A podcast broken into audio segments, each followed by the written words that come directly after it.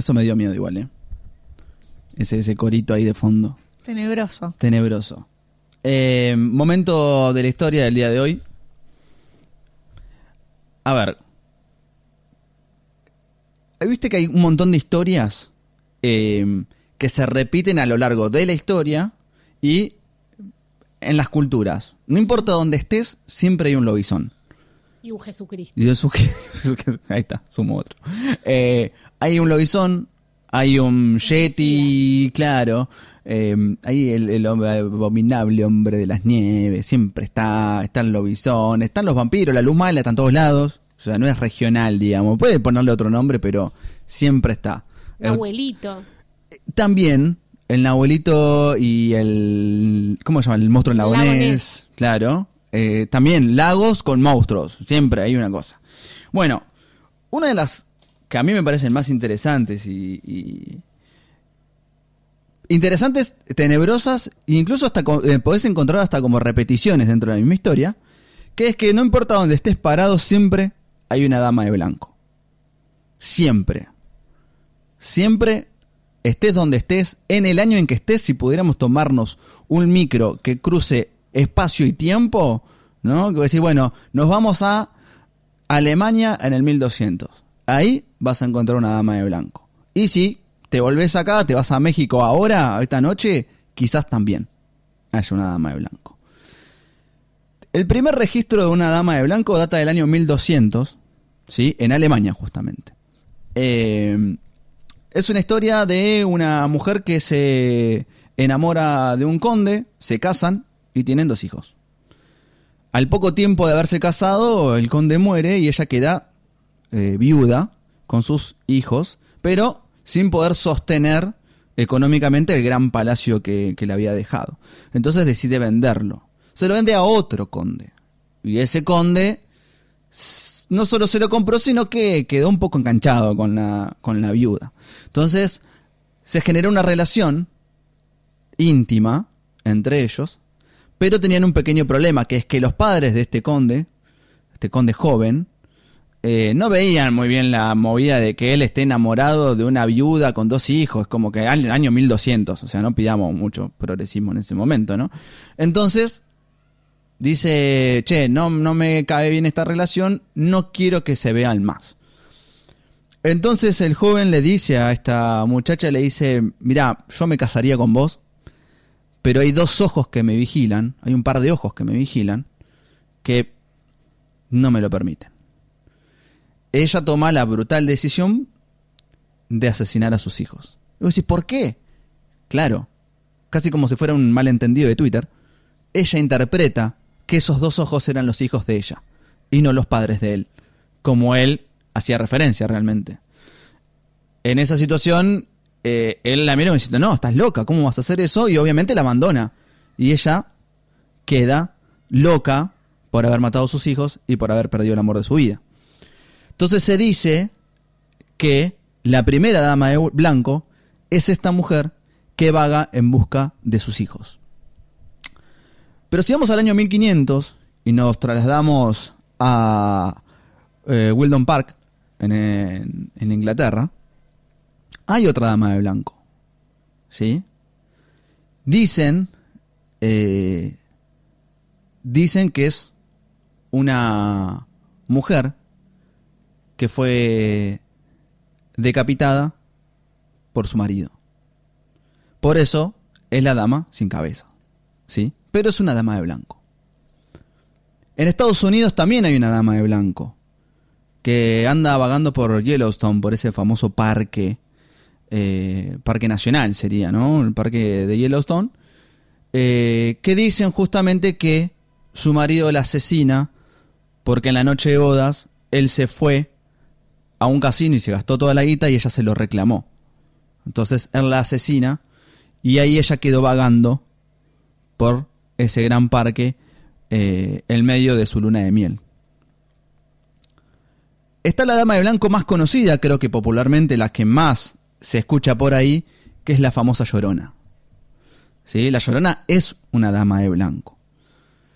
La historia de la Llorona curiosamente es muy parecida a la historia original del 1200.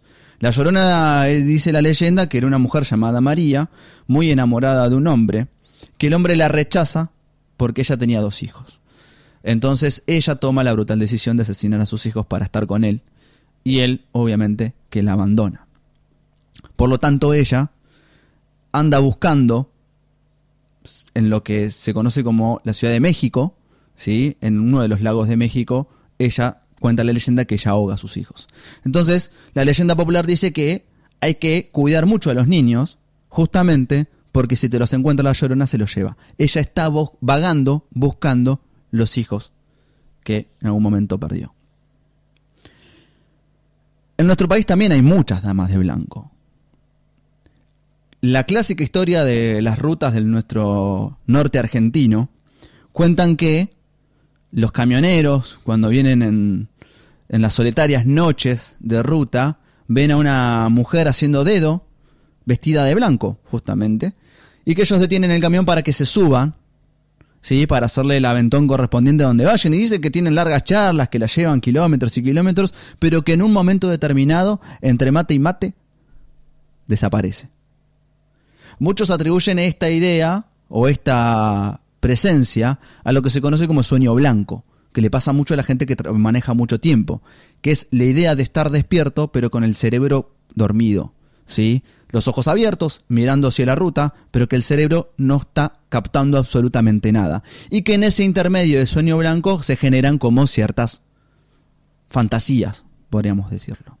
Esto es muy frecuente y puedo desafiar a cualquiera que vaya y le pregunte a un camionero si en algún momento no tuvo una experiencia, aunque sea viendo algo de costado de la ruta, con una dama de blanco y te va a decir sí.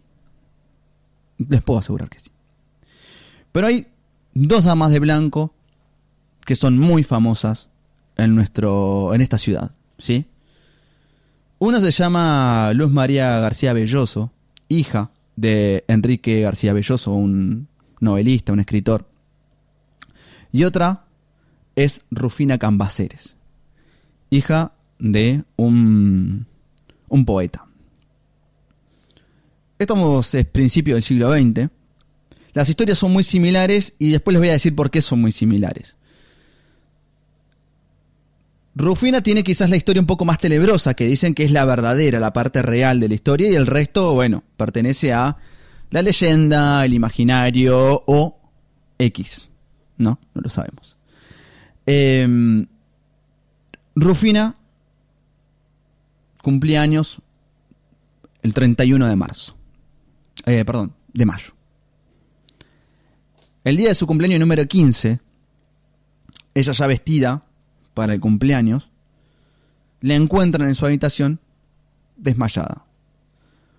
Cuando hacen ciertas pruebas, rápidamente se encuentran con que estaba muerta en el medio del cumpleaños, o sea, en la previa del cumpleaños, el dolor fue como impactante para toda la familia. No, sabían qué hacer. O sea, acababa de morir la joven que tenía 15 años. Por lo tanto, deciden echar a todos los invitados de la, de la fiesta, avisar todo y organizarse como para llevarla directamente a donde sería su sepelio, sin este, intermediar demasiado. Ustedes saben que lo que se conoce como velatorio tiene que ver con, eh, con un tiempo, de darle un tiempo a la persona que fallece por si revive. Esto pasaba mucho porque había algo que se conocía como catalepsia, ¿sí? que era una persona que moría, entre comillas, pero que en realidad podía llegar a revivir dentro de un tiempo determinado. Entonces el velatorio, la tradición de velar a una persona tiene que ver con esperar si en algún momento revive, ¿no? Esa es la idea de este, hacer un velatorio y por eso son largos, uno dice, pero ¿por qué no cortamos con este momento? Y bueno, tiene que ver con una tradición que se transformó en tradición, pero que en su momento era una necesidad, si se puede decir de alguna manera. Em, a Rufina trataron de obviarle toda esta situación porque querían evitar el extender el dolor del, momento. Por lo tanto, la llevan directamente al cementerio de la, Recoleta. Antiguamente en el cementerio de la Recoleta, en la entrada, muy cerca de la puerta, obviamente del lado de adentro, había como un pequeño depósito donde se depositaban los recientes para esperar un cachito más, por decirlo de alguna manera. Eh, cuenta la leyenda que esa noche todo funcionaba normal hasta que el sereno del cementerio escuchó unos ruidos, pero que era normal escuchar ruidos y la verdad que el momento en el cementerio de la Recoleta no te daba para ir a investigar nada. Entonces esperó hasta el otro día y al otro día se encontró justamente con el cajón corrido. Se anima a abrir el cajón y se encuentra con la parte interna del cajón rajuneada. Rufina Cambaceres había sido metida en el cajón mientras estaba viva y murió de susto adentro del cajón. La historia de Luz María García Belloso es distinta. A ella a la misma edad le diagnostican leucemia, pero dicen que no tuvo mucho tiempo para asimilarlo, sino que apenas fue diagnosticada, al otro día murió. También fue al cementerio de la Recoleta. No tiene la misma historia, ¿eh? no, no, no revivió ni nada, simplemente en homenaje a ella, su madre mandó hacer una estatua de mármol blanco que se ve desde el portón de el cementerio. Ambas jóvenes son las de las primeras tumbas que hay en la entrada del cementerio. ¿Y por qué estas dos son damas de blanco? Hay una historia que se repite constantemente cuando empezás a investigar un poquito los misterios de la ciudad de Buenos Aires. Cuenta la leyenda que un grupo de jóvenes estaba tomando unos, unos tragos muy cerca del cementerio y que en la vereda del barrio donde estaban había una chica parada de blanco y uno de los jóvenes no podía dejar de mirarla. No podía dejar de mirarla, estaba como hipnotizado por ella y la veía como sola, vestida, como que rara la situación. Entonces, en un momento se acerca a ella y le dice, tipo, hola, ¿cómo estás? Y se pusieron a charlar, pusieron a hablar. Este, ella se la veía como pálida. Y él le dice, che, tipo, ¿te, te pongo un abrigo? Y ella dice, bueno, dale, gracias. Y le pone el abrigo. Y le dice, bueno, vamos a sentarnos a charlar un rato. Y se sientan en el paredón de costado de lo que hoy da al famoso shopping que está ahí enfrente del cementerio, el costado del cementerio, y se sientan a charlar y hablan un largo rato. Y él, bueno, queriendo como llegar a otra instancia del momento, le dice, che, ¿qué te parece si vamos a un lugar un poco más cómodo y qué sé yo? Entonces, ella dice, bueno, vamos, se levantan, se paran, hacen dos o tres pasos y ella empieza a correr. Él como, como aturdido dice, ¿qué le pasó? ¿Qué dije? ¿Qué hice? Entonces él empieza a correr, empieza a seguirla, ella dobla como para el lado de la entrada del cementerio y él dobla atrás de ella y apenas ve que se mete en la puerta del cementerio. Entonces él, apurado a correr, llega hasta la puerta del cementerio y empieza a ver que está todo cerrado con candado, acá no hay nada, y empieza a golpear, a hacer ruido, y, empieza a gritarle, eh, flaca, vení. Y, y, sale el cuidador del cementerio y dice, ah, flaco, ¿qué te pasa? Y dice, no, es que estaba con una chica y se metió acá adentro. Y dice, no, no se metió nadie. Sí, se metió acá adentro. Y el tipo le dice, ¿cómo? ¿Te dijo cómo se llamaba? Sí, me dice. ¿Cómo se llamaba? Rufina. Bueno, flaco, vení, pasa. Le abre el portón y le dice, ahí está Rufina. El muchacho va caminando y se encuentra con su saco colgado de uno de los nichos. Y cuando mira hacia arriba, decía Rufina Cambaceres. La historia se repite con María Belloso. ¿Es la misma historia en una o son dos damas de blanco? No lo sabemos. Lo que sí sabemos es que las damas de blanco andan en la ciudad y quizás alguno se haya tomado un trago con ellas.